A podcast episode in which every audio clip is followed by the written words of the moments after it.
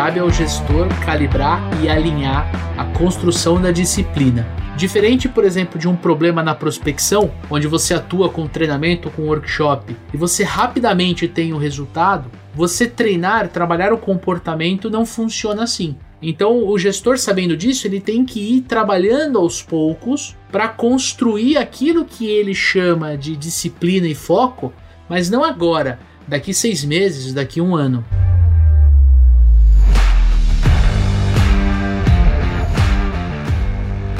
Olá, super vendedores, tudo bem? Estamos começando mais um episódio do Papo de Vendedor. O meu, o seu, o nosso podcast de vendas. Um podcast feito de vendedores para vendedores. Você já me conhece, eu sou Leandro Munhoz e aqui comigo está ele, Daniel Mestre.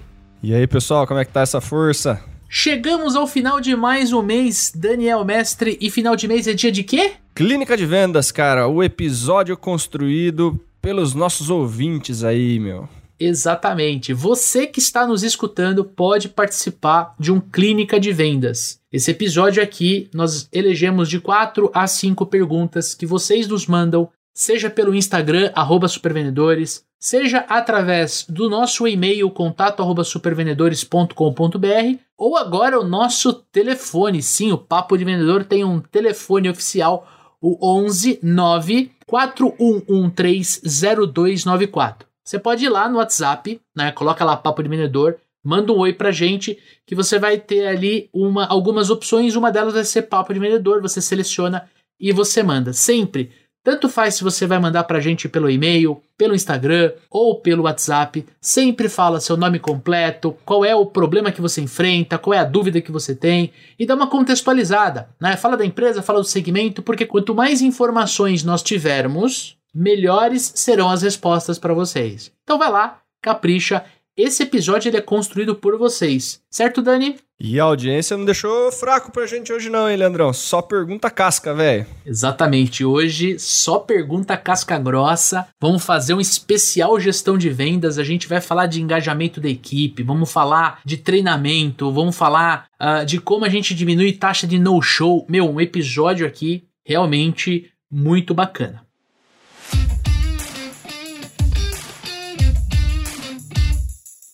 Se você já nos escuta há um tempo, sabe que este podcast ele é patrocinado pelos Super Vendedores. O Super Vendedores é uma consultoria de recrutamento, seleção e treinamento de força de vendas. Então, se você é o dono da empresa, diretor, gestor comercial e precisa de ajuda da gente para poder expandir ou treinar o seu time, por favor, entre em contato conosco. Esse contato pode ser pelo contato@supervendedores.com.br ou através do nosso WhatsApp. Tem um link aqui embaixo, tá? Que se você clicar na descrição deste podcast, você vai ir direto conversar com o nosso time comercial. Agora, meu, se você trabalha com vendas, acompanha o papo de vendedor aqui, quer aprender o método dos super vendedores, o método que junta a parte comportamental de uma venda com técnicas modernas, tanto de prospecção quanto de contorno de objeções, fechamento, com um poderoso processo de vendas. Vem treinar vendas com a gente, tem link na descrição para você conhecer o método Super Vendedores. Tamo junto?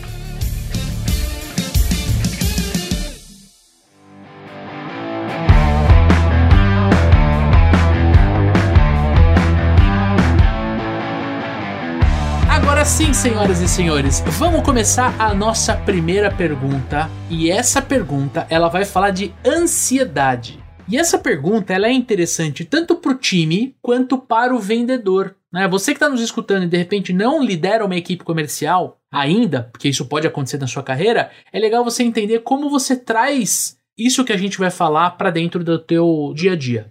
Daniel Mestre, pergunta do Paulo Henrique, ele mandou lá pelo Instagram. Como fazer para controlar a ansiedade do time? Nós trabalhamos com venda de software e o ciclo de vendas é um ciclo longo por isso a preocupação. Né? Gera-se muita ansiedade, quero fechar com o Daniel, quero vender para ele rápido, mas ele não compra na velocidade que eu quero. Isso acaba me gerando ansiedade. Como eu luto com a ansiedade, Dani? Cara, ansiedade é importante a gente entender porque a ansiedade acontece, né? A ansiedade ela é um estado emocional aí que joga muito a gente para o futuro, né? A gente fica deixando de viver o presente porque o futuro que a gente quer não chega na velocidade que a gente gostaria, né? Então, algumas ferramentas para a gente trabalhar com ansiedade é a gente colocar mais foco no que a gente tem para fazer, né? Ao invés de só esperar, né? Se você tem alguma resposta que vai acontecer daqui a algumas semanas, né? Você ficar só pensando no que está lá na frente, você deixa de viver momento presente, esperando um negócio que está lá na frente, você desperdiça o tempo que você tem e não tem muita coisa que você possa fazer a respeito, né, Leandrão? Então acaba que a gente tem um sentimento de impotência durante a, essa espera, né, que coloca a gente num lugar mais frágil, né? Parece que a gente está dependente, parece que a gente não tem muito que a gente possa fazer. Então, dicas para lidar com ansiedade na área comercial, principalmente com processos mais longos, é você ter o seu processo bem desenhado, você saber exatamente em que etapa do processo você está e ter claro os objetivos de cada uma dessas etapas para você ter como o foco, né, você ter como principal objetivo de curto prazo o estabelecimento desse próximo passo, né? Se você liga hoje para um cliente, vou ligar lá pro Dodô e vou fechar com o Dodô um software, né? Beleza. Dodô é nosso editor aqui. Vou ligar pro Dodô e eu sei que demora de repente dois meses para fechar. Né? Se eu for colocar energia em preciso fechar com o Dodô, preciso fechar com o Dodô desde a primeira ligação, né, eu vou estar num estado muito ansioso durante todo esse tempo. Se eu tenho muito claro qual é o próximo passo que eu preciso fazer com o Dodô no meu processo comercial, eu tenho mais controle. Né? Eu entendo que hoje eu só preciso fazer uma ligação com ele, pegar alguns dados, entender, qualificar, né? e aí a minha tarefa de hoje está cumprida. Eu não estou devendo nada, e eu não estou esperando por nada que está muito lá na frente. A minha missão por hoje foi cumprida. E eu consegui completar o próximo passo. Quando o meu próximo passo é um passo que depende de muita coisa, tem muita coisa no meio que pode acontecer que eu ainda não sei o que vai acontecer. Né? E aí gera um número enorme de variáveis, né? Putz, e se ele não for o cliente qualificado o suficiente? E se ele não aparecer na reunião? E se ele achar caro? E se isso, e aquilo? Então fica um monte de coisas que ficam criando cenários diferentes na nossa cabeça que geram ansiedade.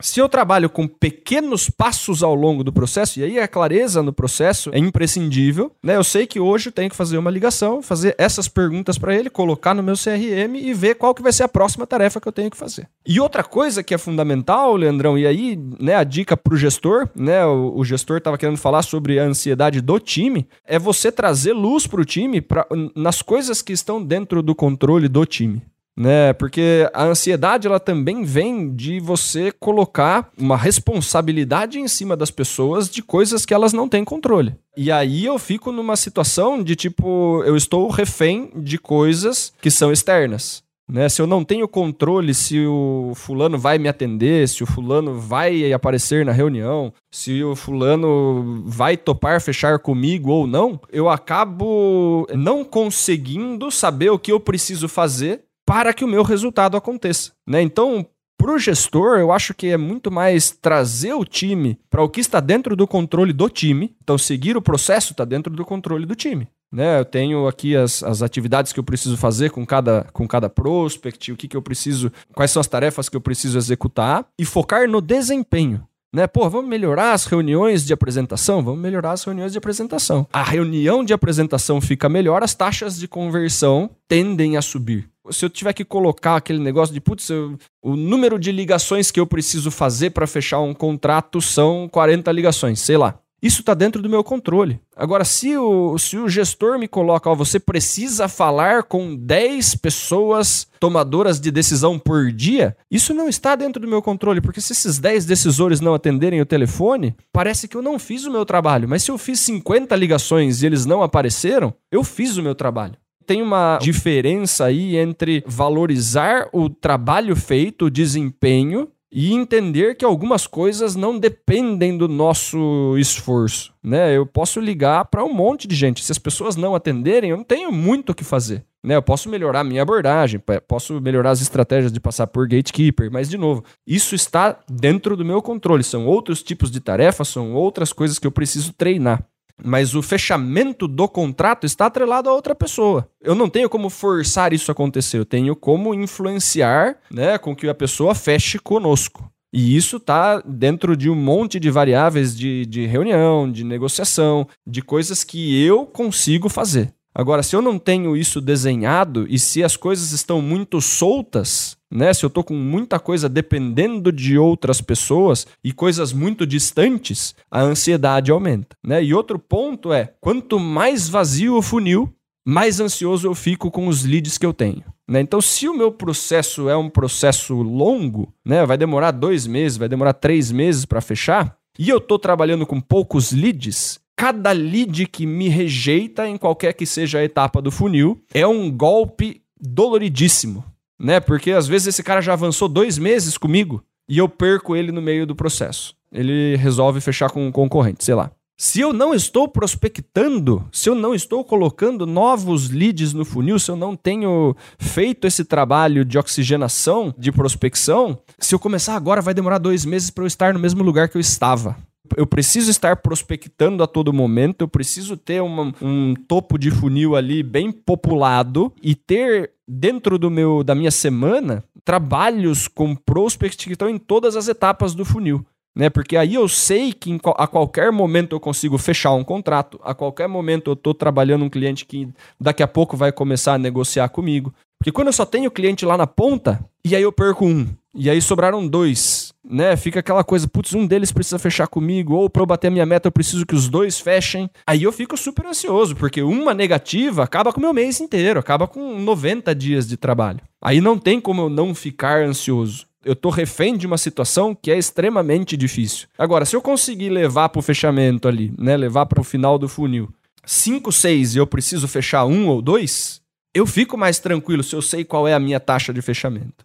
Né? Então, essas coisas ajudam a gente a ficar um pouco mais calmo. Né? O difícil é quando eu não estou trabalhando direito o processo, né, Leandrão? Você falou tudo. Não tem, não tem mais o que eu colaborar para o vendedor. Então você falou de olhar para o processo comercial e você entender aonde está cada cliente dentro do teu processo comercial, isso vai te trazer tranquilidade. Você comentou sobre a quantidade de oportunidades. O que gera ansiedade para o vendedor é ele chegar muito próximo do final do mês e ele enxergar que ele não tem deal no pipeline, ele não tem negócios no funil de vendas para ele vender e bater a meta, para ele entregar o resultado. Não só o resultado que o gestor precisa, mas o resultado que ele precisa somos comissionados. Então a gente também tem o nosso, a nossa meta, né? A meta como profissional. Agora eu quero trazer para o gestor. Primeiro ponto: cuide das pessoas individualmente. Quando você tem um vendedor ansioso na equipe, não adianta você tentar tratar a ansiedade na equipe. O Daniel está ansioso, então eu vou fazer uma reunião de one on one com ele para trabalhar isso com ele. Né? Eu vou trabalhar coach de vendas, eu vou ser coach do Daniel ali, da minha equipe, para diminuir essa ansiedade. E aí eu vou trazer tudo isso que o Dani acabou de muito bem dizer para o meu vendedor que está ansioso. E muito, muito, muito, mas muito importante. A ideia, quando você é gestor, você não comparar um com o outro. Ai, mas o Daniel ele é tão. Não sei por que você é ansioso, Leandro. O Daniel é tão calmo e ele vende mais. Cara, você perde a tua equipe se você faz uma comparação dessa. Parece bobo, né? Mas é extremamente agressivo, extremamente perigoso você fazer isso na tua equipe. E não é isso que a gente deseja. Às vezes os gestores usam os top performers como exemplo, né? Mas é, é, justamente porque ele vende bem, ele bate meta com três semanas, que ele não fica ansioso no final do mês. Exatamente. né? Então, o ponto é, as pessoas mais ansiosas são as pessoas que elas estão olhando mais resultado do que desempenho. Se eu olho para resultado, o resultado ele é sempre uma consequência. Né? É uma consequência de um trabalho bem feito, de uma reunião que foi legal, de uma influência que eu consegui exercer no meu cliente, enfim mas sempre vai ter, né, no, no, no caso de, de, de, comercial, né, assim como no caso de esporte, é sempre uma coisa que depende de outras pessoas. Né? Eu preciso do sim, eu preciso da assinatura do contrato, eu preciso fazer o gol e ganhar o jogo. Né? O resultado ele depende de outras coisas que são externas. Se eu foco no meu desempenho, né, que é fazer a melhor, a melhor é, reunião possível, fazer a melhor negociação possível, me planejar para a negociação, estudar o cliente. Se eu me preocupo com essas coisas mais do que me preocupar com o resultado que eu vou ter, Porque, de novo, o resultado não depende só de mim. Se não, não depende só de mim, eu tenho centenas de variáveis que eu posso ficar imaginando, né? E daí a preocupação com concorrência, né? O vendedor mais ansioso é o que mais reclama de concorrência, né? Se ele para de se preocupar com a concorrência e começa a se preocupar com ele, ele sobe o nível dele. E ele começa a bater na concorrência, sem ficar com esse negócio de, ai, mas a concorrência. É, cara, a concorrência sempre existiu, sempre vai existir. Né? Foca no que você pode fazer. Estuda o cliente, se prepara para negociação, apresenta, investiga a necessidade de direito, né? dá um show de bola.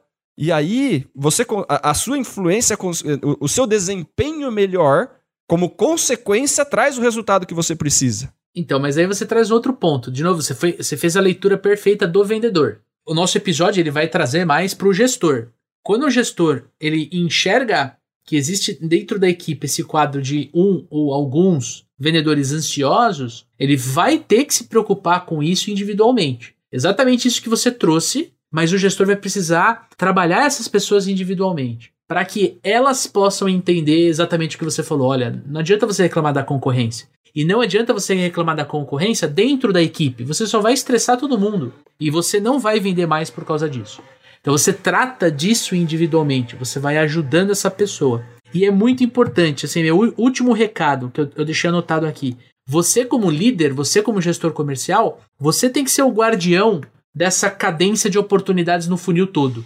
Às vezes o vendedor ele tá tão focado ali na abordagem, no levantamento de necessidades, na que ele, ele não consegue dar dois passos para trás e olhar o que está acontecendo dentro do funil de vendas dele. Mas você tem que fazer isso. Tem que ser uma rotina semanal, análise semanal do pipeline, para você virar para o Daniel e falar assim, Daniel, eu estou enxergando aqui um quadro que daqui, por exemplo, três semanas, daqui um mês, vai faltar deal, vai faltar oportunidade para você trabalhar. Vamos mudar um pouco esse jogo? Vamos, vamos trabalhar a tua prospecção? Vamos olhar para esse cliente? Vamos, quer dizer, você também tem esse esse poder de ajudar de guiar a pessoa diminuir a ansiedade do seu time. E olhar para onde ele está do processo e não querer acelerar sem precisar. Porque o cara, quando ele tá muito ansioso, ele fica assim: eu preciso fechar, preciso fechar, preciso fechar, não posso perder essa oportunidade. E aí ele acabou de fazer levantamento de necessidade. Ele sabe que a próxima etapa é fazer uma outra reunião para apresentar, vamos supor que sejam etapas diferentes, né? Eu, eu vejo vendedores querendo, assim, eu levantei a necessidade, identifiquei um problema que eu resolvo, eu já quero fechar com o cara agora. Eu acelero, porque eu achei que ele tem um problema. Ah, esse problema eu resolvo, fecha comigo, não sei o que, a gente faz assim, assim, assado. E, e dá um pulo em cima desse negócio, querendo apagar aquilo como se fosse um, um, um incêndio, e não ter a calma suficiente do tipo, beleza, vou montar uma apresentação, vou mandar para você, a gente faz outra reunião, e daí você apresenta, e daí você faz todas as etapas bonitinho que você sabe que tem a maior chance de converter. E aí você fecha esse cara daqui uma semana, duas semanas. Mas se a ansiedade está fazendo você pular etapas, você precisa olhar um pouquinho mais pro processo. Essa ligação, qual é o principal objetivo dessa ligação? Qual é o principal objetivo de hoje? Né? É trazer o momento presente muito mais para perto. Porque se eu estou trabalhando com o futuro, eu faço errado as coisas no momento presente. Né? Se eu tô olhando lá na frente, eu tropeço aqui embaixo, cara. Né? Se eu tô olhando só para baixo, talvez eu perca a curva, né? Talvez eu, talvez eu me perca no caminho a médio e longo prazo. Mas se eu olho só para longe, eu tropeço numa pedra que tá aqui do meu lado, cara. Então, eu preciso, em certo momento, né, o que você falou, você dá um zoom out ali no seu funil, você vê se tem gente em todas as etapas, preciso prospectar, não preciso prospectar, tá acumulando em alguma etapa onde eu preciso acelerar. Mas quando eu vou fazer o, o, o jogo mesmo, quando eu tô com o cliente, eu preciso estar tá só com esse cliente. Eu preciso tirar a minha cabeça da meta, eu preciso tirar a minha cabeça da reunião que eu tenho, eu preciso tirar tudo e, e fazer o que eu preciso fazer naquela reunião, que é qual o próximo objetivo, qual o próximo passo com esse cliente em específico. E fazer isso da melhor forma possível. Desempenho. Fazer o show daquela tarefa que eu preciso executar naquele dia. Aí o meu resultado vai ser consequência.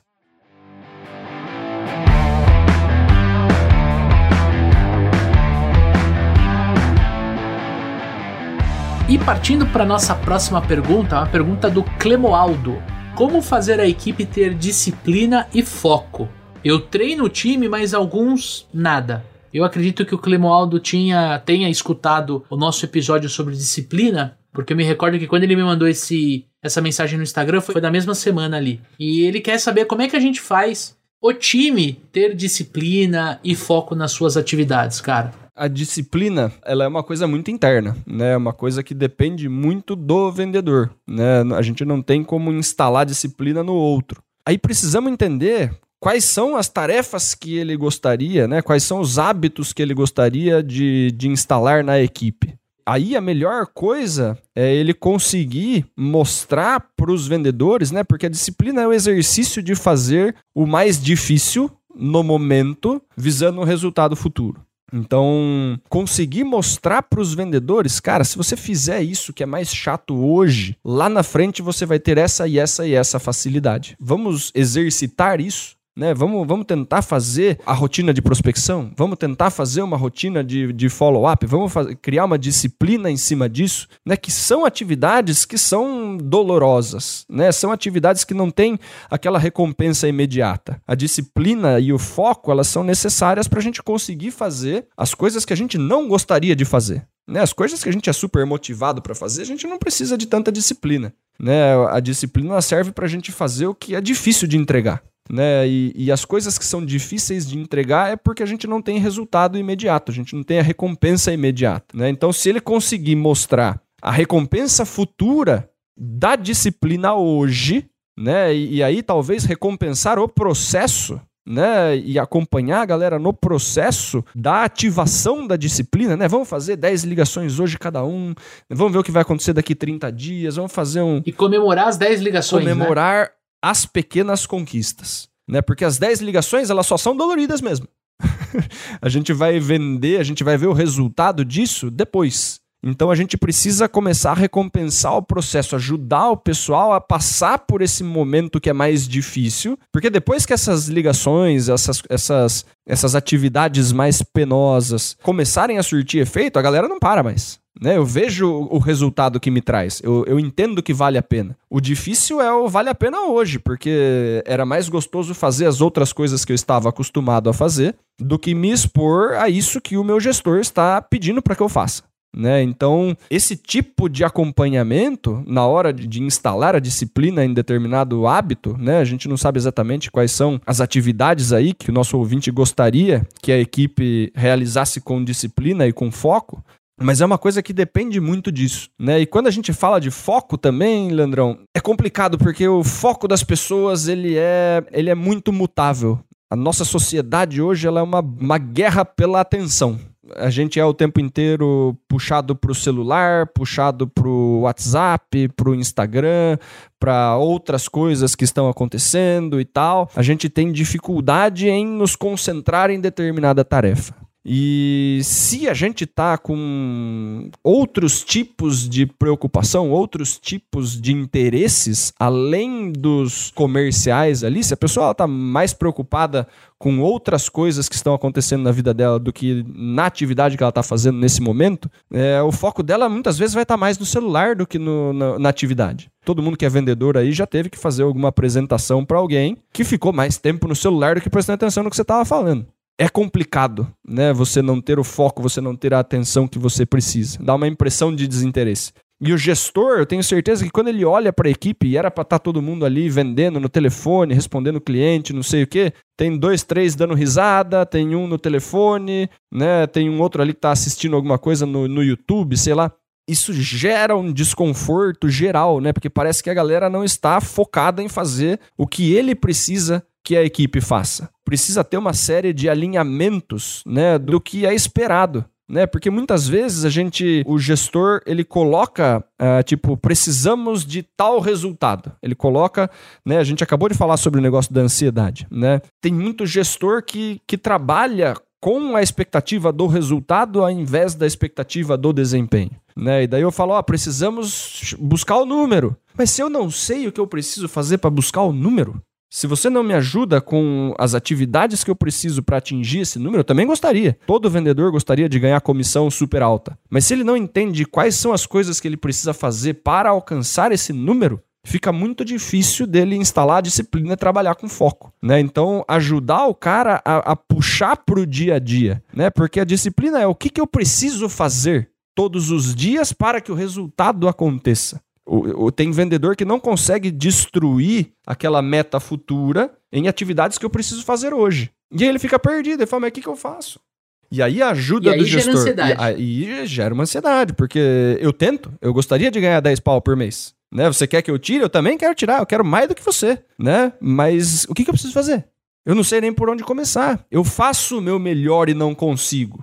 Né? A gente entende que tem, tem muita gente que tá tentando. Tá tentando fazer, tá se esforçando pra caramba e, e vai ter aquele, aquele resultado, porque tá fazendo as coisas de determinada forma. Se eu não mudo a forma como eu faço algumas tarefas, dificilmente o meu resultado vai ser diferente. E aí cabe ao gestor, né, calibrar e alinhar algumas dessas coisas. Eu gosto dessa frase. Cabe ao gestor calibrar e alinhar a construção do hábito a construção da disciplina. A disciplina, ela é um fator comportamental. E uma das coisas que a gente vê internamente nos supervendedores, né, Dani, com o nosso time, é que o comportamento, ele é algo que você não transforma do dia para noite.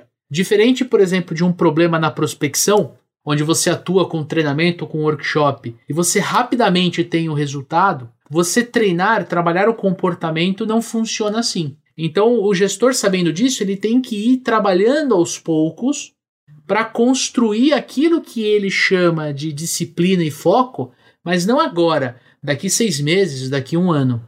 Então, ele atua no time e ele atua individualmente, atua no time e atua individualmente. E dentro desse processo de treinar comportamento, tem alguns insights. Às vezes, como é o nosso caso, você pode ter um clube do livro. Então, no momento em que a gente grava esse episódio, nós estamos lendo o livro As 16 Leis do Sucesso, Napoleão Hill e Jacob Patrick, em grupo, em time. Então, eu li um capítulo, depois o Dani, depois outra pessoa, depois outro, entendeu? A, a equipe já sabe que isso vai acontecer segunda-feira às 2h30 da tarde. Então, todo mundo se prepara para isso e aos poucos você vai mexendo. Por quê? Porque num determinado momento, o Daniel vai trazer um exemplo da vida dele o Leandro da vida dele. E aí esse exemplo, que não tem nada a ver com o trabalho, vai mostrar para mim, né, de repente, os benefícios de eu ser uma pessoa disciplinada. Por quê? Porque eu tô vendo algo que tá acontecendo no Daniel. Ele é um par, ele é vendedor como eu, entendeu? Ele não é o meu líder. O lance é você como líder estimular isso. Mas a consequência é todo mundo aprendendo com todo mundo, todo mundo entendendo quais são os benefícios de eu ter um comportamento orientado, um comportamento disciplinado, um comportamento com foco. Eu acho que o foco você constrói de um pouco diferente. O foco você constrói com uma vontade muito grande de você alcançar um objetivo. Aí eu acho que o foco ele está atrelado ao propósito. Você não vai reunir o time para construir um propósito. Isso é meio que uma, uma, uma parada individual. Eu tenho um propósito como pessoa, né? Como, como pai da Milena e da Isabelle, como esposo da Gisele, como. Entendeu? É, é, é uma parada que é minha. Então, se você. Não tem como você me pedir mais foco, né? Por quê? Porque eu já tô focado em cima dos objetivos que eu quero para minha vida. Agora, se de repente você descobre que alguém não tem isso, aí sim você traz na reunião de one on one e o Dani, dentro da mentoria que a gente tem aqui para líderes, ele mostra uma técnica, um formulário para você ter dos vendedores para você descobrir isso. Então, às vezes, você precisa chegar no pé do ouvido do cara e falar assim: Meu, você fez as 10 ligações que a gente combinou? Ai, putz, fiz duas. Falei, cara, se você não fizer as 10, você não vai conseguir trocar de moto. Lembra pra... Lembra que você falou para mim que você quer trocar de moto até o final do ano? Né? Então você também tem que ter o que o vendedor quer, qual é a tara dele, para você poder chegar e cobrar ele ter foco. Não você cobrar o foco dele, é o contrário. Por quê? Porque se eu não faço aquilo que tem que ser feito, bem feito, na hora que tem que ser feito, né, Dani? Plagiando a sua frase aqui, meu amigo. Se a gente não faz isso, a gente não vai ter. Eu não vou trocar de moto. E se, um, se um gestor ele vira para mim, o meu líder, ele vira e me lembra disso, é da hora, é bacana, né? É, é, o líder tá comigo nessa. Como você falou, né? O, o Clube do Livro ele tem o, o, exercício, inclusive, de fazer com que todos os nossos colaboradores leiam toda semana. Né? Então a gente está construindo um hábito, né? São 16 leis, vamos, a gente vai terminar o livro em 16 semanas, né? Então a gente vai passar quatro meses com todos os colaboradores lendo durante todas as semanas. Né? Então estamos criando o hábito da leitura né? em grupo. Então, alguns tipos de troca, e a gente vê isso muito com objeção, né? Senta todos os vendedores, ó, que objeção que a gente está recebendo, troca, quem contorna essa, não sei o que, faz uns roleplays. É um exercício, né, de troca que vai gerar um desenvolvimento contínuo no time. E você fazer isso constantemente vai criar a, a, a, disciplina do desenvolvimento. Esse negócio de quero trazer alguma coisa para a reunião, quero participar, estou me desenvolvendo. Né? Você traz um, um, foco maior em não só ir atrás do resultado, né? mas de melhorar o seu desempenho. Que é o que vai trazer o resultado, né? Voltando, inclusive, na primeira pergunta, que é o de como ser menos ansioso. Né? E a disciplina ela também está ligada à, à, questão da ansiedade, né? Porque a disciplina ela traz de novo para o momento presente, né? A ansiedade é eu quero perder não sei quantos quilos, né? A disciplina é preciso ir na academia três vezes por semana. E aí eu sei que eu vou perder o peso que eu preciso e mais um pouco se eu continuar disciplinado. Né? Agora, se eu fico olhando só, se eu, se eu só fico me pesando, se eu não faço exercício, subo na balança e espero um milagre, né? O, o, negócio me deixa meio ansioso, me deixa, putz, não tô conseguindo. Cara, você não tá conseguindo, você não tá fazendo. Se você está fazendo, uma hora chega, você sabe que você vai alcançar, porque você está plantando, né? O hábito de plantar e cultivar é melhor do que o hábito de querer colher, né? Porque o, você só colhe o que você planta. É isso aí. E aí, tá gostando deste episódio?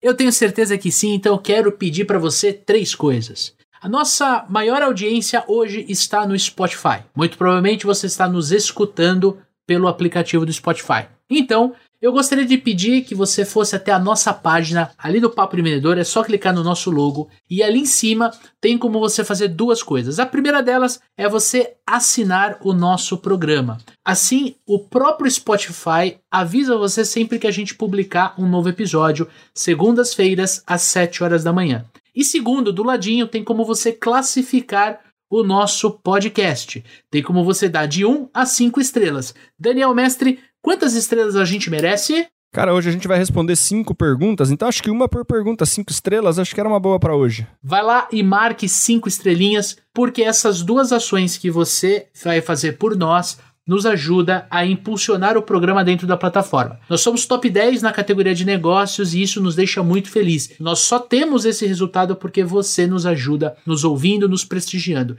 E a terceira e mais importante, se esse episódio faz sentido para você, tem um linkzinho ali no próprio Spotify para você compartilhar pelo WhatsApp. Compartilhe com dois, três, quatro amigos, se fizer sentido no grupo do seu trabalho, no grupo dos vendedores, porque eu tenho certeza que compartilhando conteúdo de qualidade, todo mundo cresce. A sua empresa cresce, o seu mercado cresce, todos nós crescemos. Então vai lá e compartilha com a sua rede.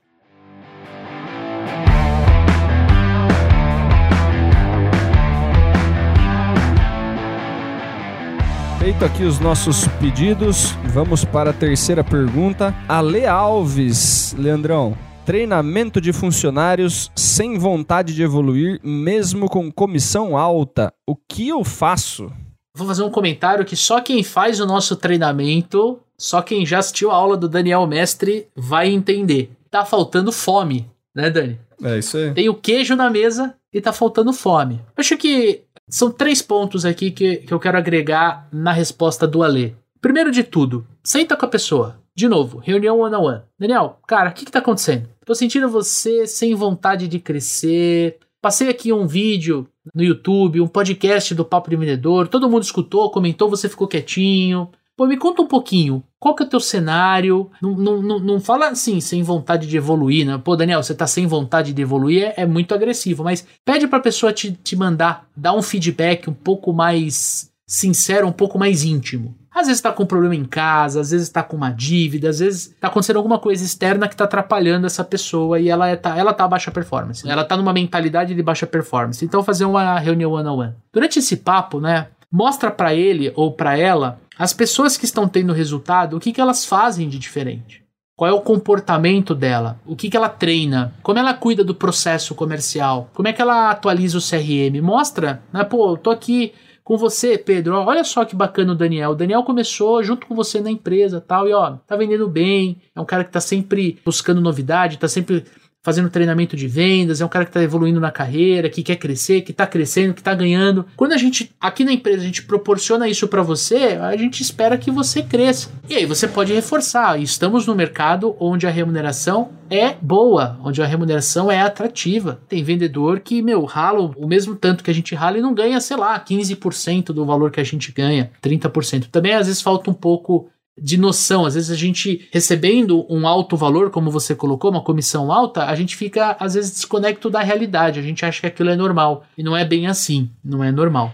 E por último, se você fez isso, se você executou esses dois itens que estão dentro do seu controle, que, que você pode fazer pelo seu time, se você deixou claro para ele ou para ela quais são as consequências positivas de se ter um bom desempenho dentro da empresa, de querer crescer, de querer desenvolver, e a pessoa mesmo assim ela não correspondeu, aí você tem que pensar numa substituição. Você tem que pensar numa substituição por dois motivos. Primeiro, para essa pessoa não atrapalhar a equipe, porque às vezes você tem um profissional que está prejudicando o andamento do time. Então, quando você substitui essa pessoa, o time deslancha. E segundo, pode parecer estranho que eu vou falar, mas às vezes você vai fazer um favor para essa pessoa. Quando ela sai da empresa, quando ela tiver um choque de realidade, ela vai perceber que ela poderia estar numa posição diferente, mas ela não quis. Você, como líder, você deu tudo. Essa pessoa não quis, ela não acordou a tempo. Né? Então, numa próxima oportunidade, essa pessoa vai valorizar e vai querer se desenvolver, vai querer crescer e vai querer voltar a ganhar o que estava ganhando, vai querer voltar ao cargo, ao patamar que ela estava. Quando ele fala principalmente sobre o pessoal sem vontade de evoluir, mesmo com comissão alta, eu acho que pode existir um certo acômodo financeiro. Não fazendo o máximo que eu posso fazer, eu já ganho o suficiente para pagar minhas contas e ficar meio de boa. Eu já ganho o que é tranquilo para mim, né? E às vezes o que é tranquilo para mim é menos do que o que a empresa gostaria que eu fizesse. Né? Então a questão é, fazendo aqui o, o trabalho relativamente tranquilo, né, eu consigo tirar uma grana ali que me deixa sem apertos financeiros. Né? A empresa quer que eu faça muito mais né? A empresa quer, quer me ver com mais vontade, quer que eu ganhe não sei quanto e tal. E a verdade é assim, às vezes, né, quando uma coisa acontece, eu, eu vejo isso acontecendo dentro de empresas. Os funcionários estão dando o melhor. Né? Às vezes não tem ferramentas para fazer algo melhor do que o que estão fazendo, e a resposta, na maior parte das vezes, é: ah, mas se a gente pagasse mais, esses caras iam correr a única solução, eu entendo que ele falou que está fazendo treinamentos, né? Está treinando a equipe e a equipe está sem vontade de evoluir, né? Mas às vezes o treinamento está desconectado com a necessidade. É, às vezes o, o, o pessoal está tendo treinamentos de prospecção e de um monte de coisa, e, cara, a necessidade do time é fechamento e negociação. Né? E daí, quanto mais eu prospecto, mais dificuldade eu tenho lá na frente, eu, eu acabo tomando um monte de rejeição na prospecção e não sei o quê. Às vezes, tecnicamente, tá todo mundo super bem treinado, só que é tanta pressão em cima dessa galera que o que falta é comportamento. O que falta é atitude de alta performance, o que falta é resiliência. E aí, quando a gente dá todas as ferramentas do mundo, você fala, pô, você tem tudo para fazer e não sei o que, não tá acontecendo. Por quê? Porque o cara tá travado. Né? Então, entender se o treinamento está adequado com o que a pessoa precisa para evoluir. Né? Porque a gente pode treinar uma pessoa durante um ano inteiro. Se eu estiver treinando os pontos errados, essa pessoa não tem uma melhora tão grande de desempenho. E aí o ponto é, se eu achar que só aumentar o salário, aumentar a comissão dessa pessoa, né, começar a pagar mais comissão, né? Poxa, fulano ali tá, tá vendendo 100 mil reais, eu quero que ele venda 200. Eu vou aumentar a comissão dele para ele chegar em 200. Ele vai continuar vendendo 100 e vai ganhar mais do que ele está ganhando hoje. Está mais confortável ainda fazendo o que ele está fazendo hoje. Né? Eu estou vendendo a mesma coisa que eu estou vendendo estou ganhando mais. Né? E aí o ponto é, e muita gente vai me entender isso daí de uma forma meio esquisita, né? Querer injetar dinheiro na pessoa não vai fazer a pessoa performar mais. Vamos de novo pro esporte, né? Quando a gente vai falar de, de performance, é fácil quando a gente usa o esportista. Se eu pego um jogador ruim, né? E eu quero que ele comece a jogar mais bola, adianta eu pagar o salário do Ronaldinho Gaúcho pra ele, Leandro? E falar assim, cara, joga que nem o Ronaldinho Gaúcho, vou pagar os mesmos, sei lá quantos milhões de euros por mês para você, mas eu quero que você faça o que o Ronaldinho Gaúcho faz. Ele não faz. Ele vai pegar o dinheiro, vai enfiar no bolso e vai continuar com a mesma performance que ele tem. Porque aumentar a remuneração não muda o desempenho. Você pode mudar a vontade do cara se ele está precisando de dinheiro. Se você pega um cara que está precisando de dinheiro, você dá para ele uma oportunidade gigantesca de ganhar dinheiro, esse cara ele vai fazer o máximo que ele pode, né? Mas para ele passar desse máximo, eu querer dar mais dinheiro para ele não vai mudar as competências e os comportamentos que ele tem para modificar resultado. O dinheiro ele, é, ele é muito uma consequência. É muito mais fácil eu trabalhar individualmente, tentar trabalhar a motivação, tentar entender o porquê que esses caras estão desanimados e trabalhar ali para ajudar eles a performar. E talvez eles estejam desanimados por outros motivos, cara. Clima de empresa, né? Um monte de outras coisas que podem estar acontecendo que quando a gente começa a trabalhar de colocar mais dinheiro em cima, quando a gente começa a fazer outras formas de cobrar esses caras, eles ficam mais desanimados ainda, porque parece que nunca está bom o que eu estou fazendo. E aí vai gerando outros tipos de comportamento, né? E daí o cara fala, puta, não tô animado para trabalhar aqui. Né, o que eu faço não serve. Me pedem mais um monte de coisa. Estão tentando colocar dinheiro para mim como se eu fosse uma pessoa que só pensa em dinheiro né? E, e, eu tô tentando fazer o meu trabalho. Eu entendo que tem muito vendedor que tá tentando fazer o melhor, né? Mas o melhor que eles podem fazer é aquilo que eles estão fazendo. O gestor precisa dar um jeito de entender as necessidades individuais de cada um e ver se tem como a gente ajudar. E daí, se não tem, é o que você falou, né? Poxa, a gente deu tudo que esse cara precisava, Leandrão. Fizemos tudo que o cara precisava para ele performar. Ele tem tudo e mais um pouco na mão e ele não está correspondendo. A gente substitui. Beleza, vamos colocar alguém que está com vontade de verdade. Mas precisamos olhar para cenários além do, do, exclusivamente do vendedor, né? Vamos ver o mercado que esse cara está inserido, vamos ver o clima da empresa, vamos ver o clima da equipe, né? A forma que, que essas pessoas são cobradas, né? Porque se eu só tomo na cabeça e fico, ó, oh, se você fizer tanto, eu te pago tanto, fica um negócio desgostoso, né? Fica um negócio desgostoso às vezes.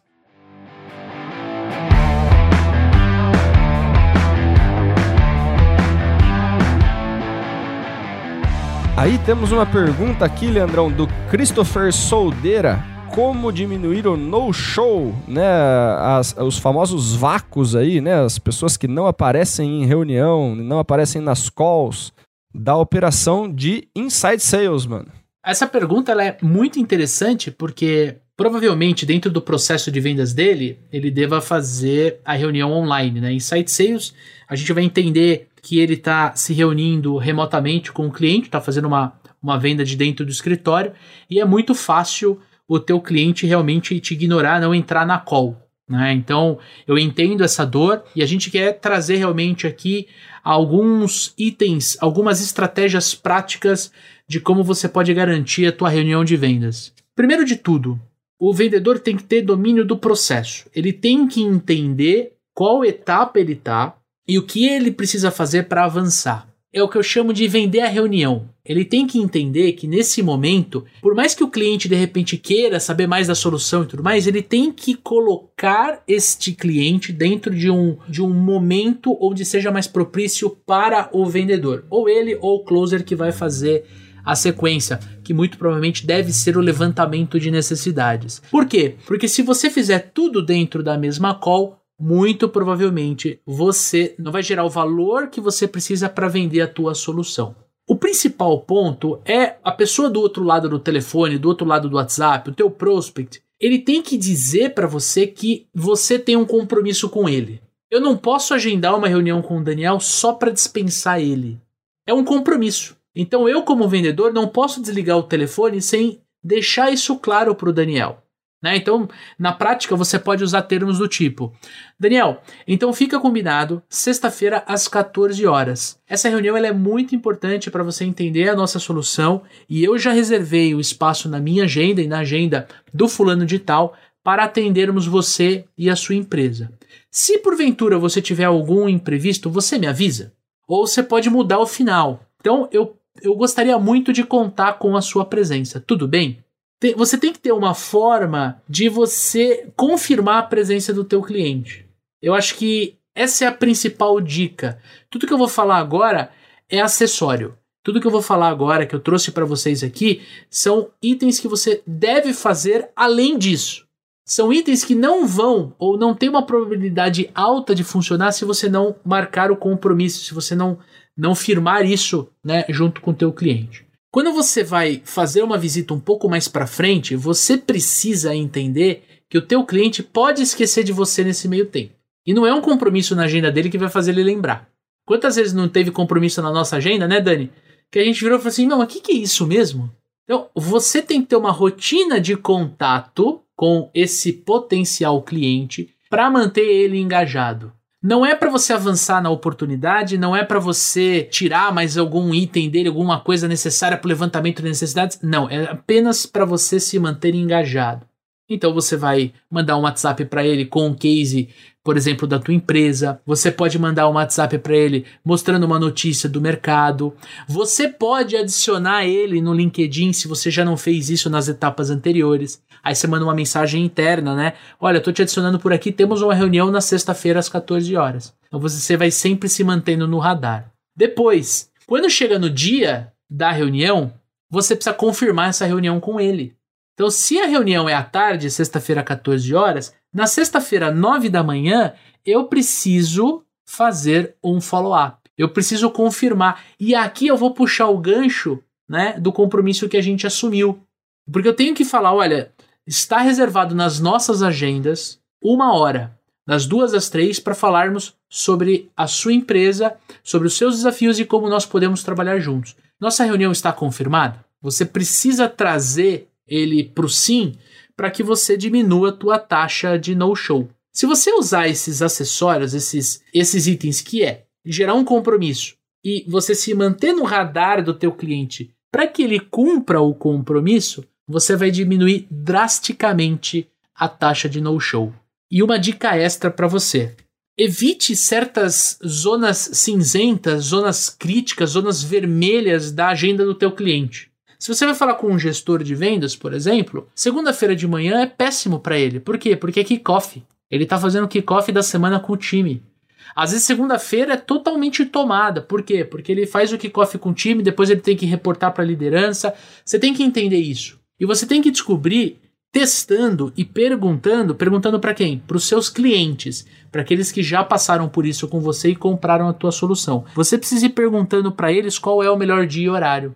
Inclusive, isso pode ser um elemento que pode estar na tua estratégia de prospecção, teu perfil de cliente ideal. Nossa, gestores comerciais de equipe com até 20 vendedores, reuniões são melhores de terça, quarta e quinta tarde. Você pode ter essa anotação, você pode ter isso. Por quê? Porque se você marcar uma reunião e ele ter que remarcar porque o chefe dele, o diretor dele pediu a presença dele numa outra reunião, ele não vai falar não pro diretor dele. Ele vai falar não para você, ele vai cancelar o compromisso com você. Por quê? Porque você marcou o compromisso num horário que seria complicado para ele. Mesmo ele aceitando, ele apertando tua mão aí, falando que sim, que iríamos fazer a reunião. É isso aí, cara. E eu acho que tem mais algumas coisas, né? O, o micro compromisso, né? Eu acho que assim, essa questão, né, das pessoas não quererem avançar, vou dar um sumiço aqui no Leandro, é porque eu acho que o Leandro só quer me vender. Se eu tô sentindo o Leandro pouco interessado em me ajudar e mais interessado em ganhar dinheiro, eu não estou comprometido com o Leandro.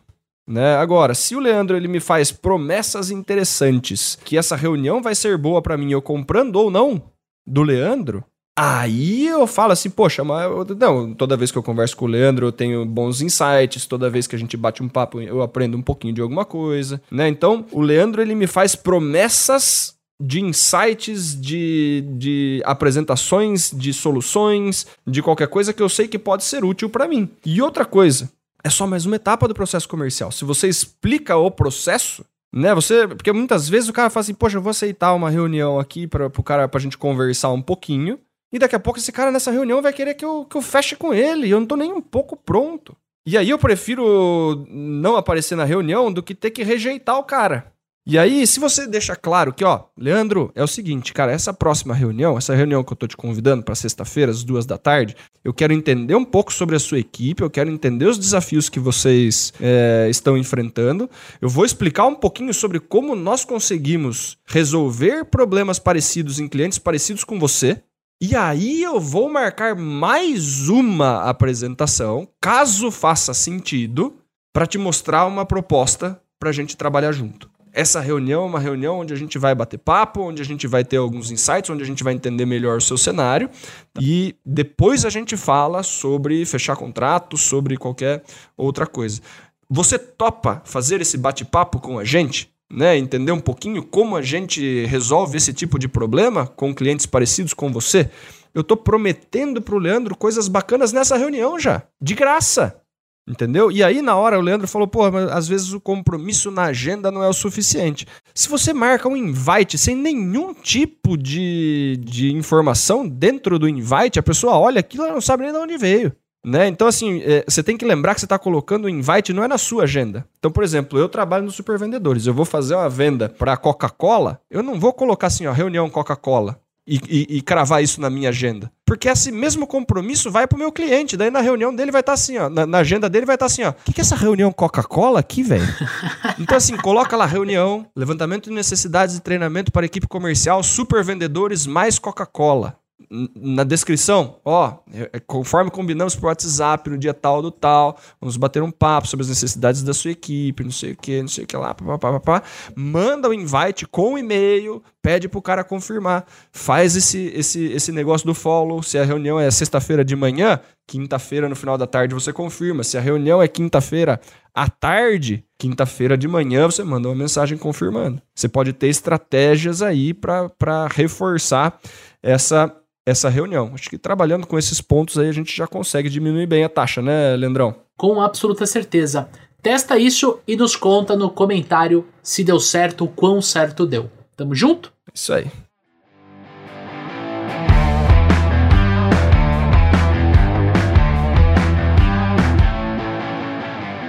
E partindo para o final do nosso episódio aqui, uma pergunta muito, muito interessante. Diga-se de passagem, daria para a gente fazer um episódio inteiro dessa pergunta aqui. Quem sabe no futuro, se a galera gostar, manda para a gente lá no arroba supervendedores que a gente pode criar um episódio só para falar sobre isso. Daniel Mestre, Alex Rúfulo pergunta: como cobrar resultados sem desmotivar o time de vendas? Ele até faz uma brincadeira daquela famosa técnica bate a sopra, bate a sopra, até quando assoprar ele vai funcionar, ou seja, até quando o tiro não sai pela culatra, meu amigo. Cada caso é um caso, tá, Leandrão? Porque o ponto é o seguinte, cara, quando a gente fala de, de cobrança, eu tenho que saber se as pessoas das quais eu estou cobrando têm tudo que elas precisam para me entregar o que eu quero que elas entreguem.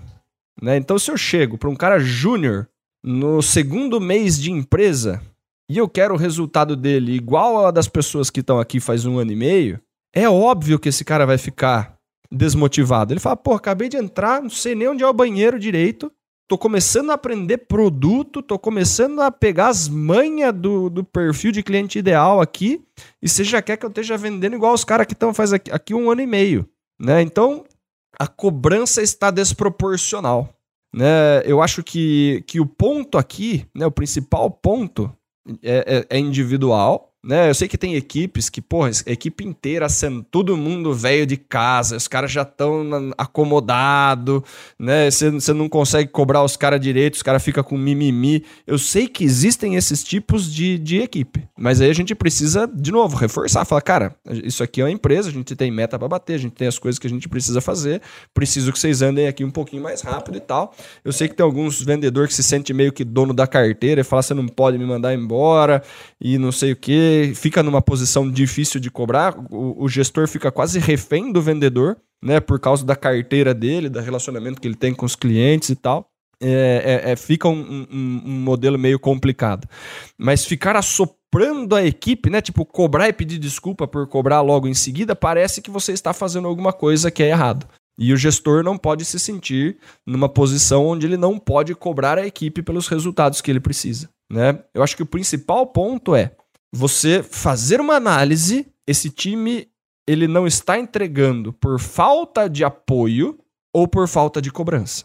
Né? Se a pessoa tem tudo o que ela precisa, e quando eu digo tudo que ela precisa é técnica, comportamento, processo, de repente lista de cliente, carteira de cliente, ferramenta, condição para trabalhar, produto no estoque, um monte de coisa. E assim, eu, tô falando coisas bem óbvias, tá, galera? Porque eu já vi empresas cobrando resultado de venda sem ter estoque para entregar. Eu já vi empresas falando, pô, se vira aí, vende, tira o pedido, depois a gente entrega, mas a gente não tem coisa para entregar. Então, tem algumas coisas aí que a gente precisa entender, que eu vou cobrar o cara para fazer um negócio que vai colocar ele numa situação difícil, né? Eu vou cobrar ele por um negócio. Cara, você tem que vender esse produto aqui. O produto totalmente mal precificado, produto desajustado do ponto de vista de marketing, um lançamento que tá. Não sabemos se tá MVP, se tá certinho, se não tá. Eu não posso falar pro cara fazer um milagre com aquele negócio. Não é cobrança que vai resolver, é trabalho que vai resolver. E trabalho conjunto. A gente não pode despejar no vendedor toda a responsabilidade da empresa. Se a empresa não está dando hum, todas as, as, as, as, ferramentas e todas as capacidades para a equipe comercial performar, a equipe comercial não faz milagre. Né? Eu já vi vendedor falando assim: pô, meu, meu gestor está me cobrando aqui, eu não tenho nem celular para ligar né? Não, não tô com o celular para fazer ligação ainda, não tô com, com uniforme, não chegou as coisas, tô tendo que trabalhar de dentro do escritório, ligando do, do, do fixo, não tenho e-mail ainda. Cara do céu, você vai cobrar o que desse cara? O cara tá tirando leite de pedra, né? Então, eu, eu tô dando exemplos totalmente exagerados, tá, pessoal? Mas eu sei que tem vendedores que eles, eles sabem que tipo assim, meu, eu não tenho o mínimo que eu preciso para desempenhar. E as pessoas estão me cobrando. O grande ponto aqui é, é você entender se eu bater nesse cara vai ajudar ou vai piorar. Porque às vezes o cara ele já está se cobrando o suficiente. Às vezes o cara entrou na sua empresa, você falou para ele, ó, oh, seu, salário vai ser assim, assim, assado, você vai ganhar dois pau e meio de fixo, com variável você chega a cinco. O cara fala assim, pô, quatro conto eu pago as minhas contas, cinco tá ótimo. Ele entra, ele começa a tirar dois e meio e não consegue performar. Ele já tá precisando chegar com um pau e meio a mais para chegar no mínimo que ele precisa. Ele já tá totalmente tentando fazer as coisas para chegar no quatro, que é o que ele precisa para pagar as contas dele né? Ele tá querendo performar, ele tá precisando mais de apoio do que qualquer coisa. E você chega nele e fala assim, pô, a gente conversou na entrevista lá pra você chegar a 5 e não sei o que, tá aqui as coisas, tô querendo te pagar. Cadê o resultado? Ele fala assim, cara, eu também quero. Cadê as coisas que vocês me prometeram na entrevista? Né? Cadê a carteira de cliente? Cadê o, o, a lista de lead? Cadê o marketing que vocês falavam que ajudava a gente? Né? Cadê o produto bom pra caramba? Então, o que está acontecendo? Né? E, e as cobranças, se são cobranças feitas com bases reais, ou se são cobranças que, tipo, eu gostaria que fosse assim. Né? Porque tem uns empresários que, que a gente vê, né? Que fala assim: ah, não, pô, ajustei aqui o, o planejamento de venda. Se cada vendedor aqui vender 30 conto, a gente faz aí 150 e é isso aí. Pode disparar a meta pra galera. Nunca passou de 80 conto no mês, Leandrão. Ele faz uma conta, ele joga e agora é cobrar. Tá baseado no que essa meta, velho? Né? Então, olhar muito mais para a proporção de essa pessoa tem o que ela precisa para performar. Se ela tem tudo o que ela precisa, você pode cobrar. Se ela não tem, apoie antes.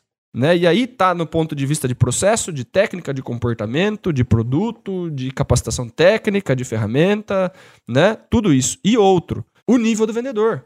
Né? A gente tem aí vendedores que são que acabaram de começar, né? São vendedores júnior, tá aprendendo o processo, tá aprendendo a lidar com vendas, tá aprendendo a falar com o cliente. Eu tenho o vendedor pleno, que já sabe como funciona o jogo, já não é mais tão júnior, mas não é um cara que sabe lidar com qualquer pepino, ele vai precisar de um pouquinho mais de ajuda em determinados momentos. E tem o cara que é sênior, que é macaco velho, que já viu de tudo nessa vida um pouco e consegue tocar o barco tranquilo. Com quem que eu tô falando? Tem gente que eu posso cobrar, tem gente que eu posso puxar um pouquinho mais e falar assim, cara, eu não posso que você me entregue com o resultado desse daqui. Eu preciso que você melhore o seu desempenho um pouquinho, porque a gente conta com você batendo meta. A gente tem uma galera júnior aqui que vai entregar sempre menos e tal. Os experts aqui, a gente precisa que, que performe. O que, que tá acontecendo? Que, como que eu posso te ajudar? Sempre cobrar oferecendo ajuda, porque se eu só cobro, Leandrão, se eu só chego e falo, você precisa fazer tal coisa, ele fala assim, tá, também queria. E aí? Como é que fica? Né? O papel do gestor é, é dar ferramenta para o time performar. Se você vai cobrar, ofereça ajuda junto. Você falou bem, o papel, o papel do líder é dar a ferramenta necessária para o liderado fazer o cumprir o papel dele. O líder, o gestor, ele tem que fazer coach de vendas. Ele tem que pegar o teu vendedor individualmente e ajudar ajustando aonde ele está errando. Então vamos pegar esse aonde ele está errando e vamos estourar um pouco. Porque é muito comum a gente olhar só para a meta de vendas, né, Dani? Então, que nem os exemplos que você deu aqui. Pô, quero vender 150 mil, tenho lá cinco vendedores, divide por 5, tá a meta. Tá, mas será que é só a meta que eu tenho que fazer a gestão da minha equipe? Uh, além da meta, o que mais eu posso fazer? Quais são os outros indicadores-chave de performance? Eu preciso ter outros indicadores para que quando eu, gestor, for cobrar o meu, o meu liderado, eu mostre para ele aonde ele está errando. Então, se existe um indicador de novos clientes e o Leandro não traz novos clientes tem três meses e, consequentemente, ele não bate a meta fazem três meses, fica fácil de eu sentar com o Leandro e falar: Meu, você está errando aqui, nesse indicador de novos clientes.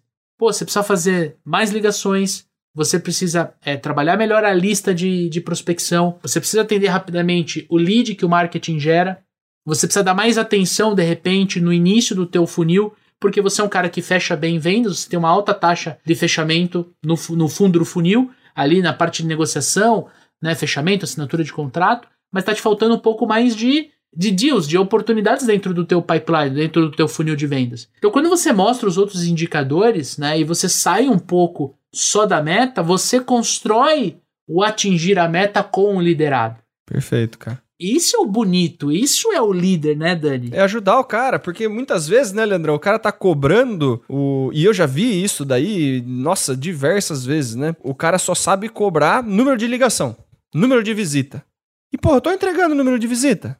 Eu posso fazer mais ainda. Se eu, se eu não tô conseguindo com esse número de visita performar o que eu deveria lá na meta, é porque eu tô com um problema em outras etapas. A média é fazer 40 ligações por dia. Eu tô fazendo 50, o cara tá falando para mim que eu não bato a meta, que eu tenho que fazer mais ligação. vou fazer 60, vai continuar a mesma coisa, eu não tô fazendo follow-up. Né? Então ajude o cara, ajude o cara a entender aonde ele precisa. Né? Quando eu falo a cobrança vem junto de apoio, é, você vai cobrar, o cara vai falar assim, ó, eu também queria. E aonde você está com dificuldade? E aí o gestor entra, cara. Porque se fosse só para cobrar, é o trabalho mais fácil do mundo. Chegar, ficar batendo palma atrás das pessoas, falar vamos, vamos, vamos, né? Cadê o dinheiro? Cadê a meta? Cadê isso? Cadê aquilo? Sem oferecer desenvolvimento, sem oferecer suporte, sem oferecer ajuda, sem ajudar o cara a contornar uma objeção, sem mostrar pro cara onde ele tá errando, sem mostrar, sem ouvir uma call e dar um feedback. A parte fácil é cobrar, né? Que é olhar o número e falar, você não chegou. Chega da próxima vez. Porra! Tranquilo, né, Leandrão? O ponto é, o que, que faltou eu fazer para alcançar esse numerinho aqui? É, e a última dica que eu dou, cara, tenha a rotina de cobrança. Né? Tenha um, um, um, momento dentro da tua semana onde você vai se reunir com o time, onde você vai se reunir ali com os indivíduos, se não é semanal, é quinzenal. É, a cobrança ela não pode vir do nada, né? Você tá lá trabalhando, de repente vem um tapa na nuca. Não, cara, isso não é saudável para ninguém. Agora, se toda segunda-feira eu tenho meia hora de, de reunião com o meu gestor. E a gestão é à vista, né, Leandrão? Uma gestão à vista, todo mundo conhece os indicadores, todo mundo sabe a meta de todo mundo. Acabou, cara. A coisa eu, fica natural, cara. Eu, eu já sei que eu não bati a meta da semana passada, eu já sei que eu vou levar uma bronca, entendeu? É, é, é, então, dependendo do meu nível de experiência, eu já entro na sala e falo, Daniel, já até sei o que você vai me falar, fica tranquilo, eu vou recuperar essa semana. E eu errei aqui, aqui, aqui, por isso que eu não bati. Quer dizer, a conversa fica mais sênior, né? A pessoa fica com mais experiência, mas tem que ter rotina. E por último, cara, o lance do morde a sopra e tudo mais, eu acho que a gente tem que aprender a comemorar mais. A gente tem que comemorar quando a gente bate a meta. Às vezes a equipe não bateu a meta, mas aquele vendedor que tava ralando, que não tava conseguindo, ele foi e bateu. Cara, dá os parabéns para ele, sei lá, leva o cara a almoçar, dá um tipo de retribuição do tipo, olha, eu sei que o time não bateu, não é bom para a empresa, mas eu sei que você bateu e eu sei o quanto você ralou para bater. Então eu quero levar você para almoçar hoje aqui, ó, porque você mereceu, cara, você foi foda, você fez acontecer. E, cara, mais um disclaimer rapidinho, né? Que é o, o, lance da equipe mimimi que não pode ser cobrada. Né? Isso daí é um problema sistêmico.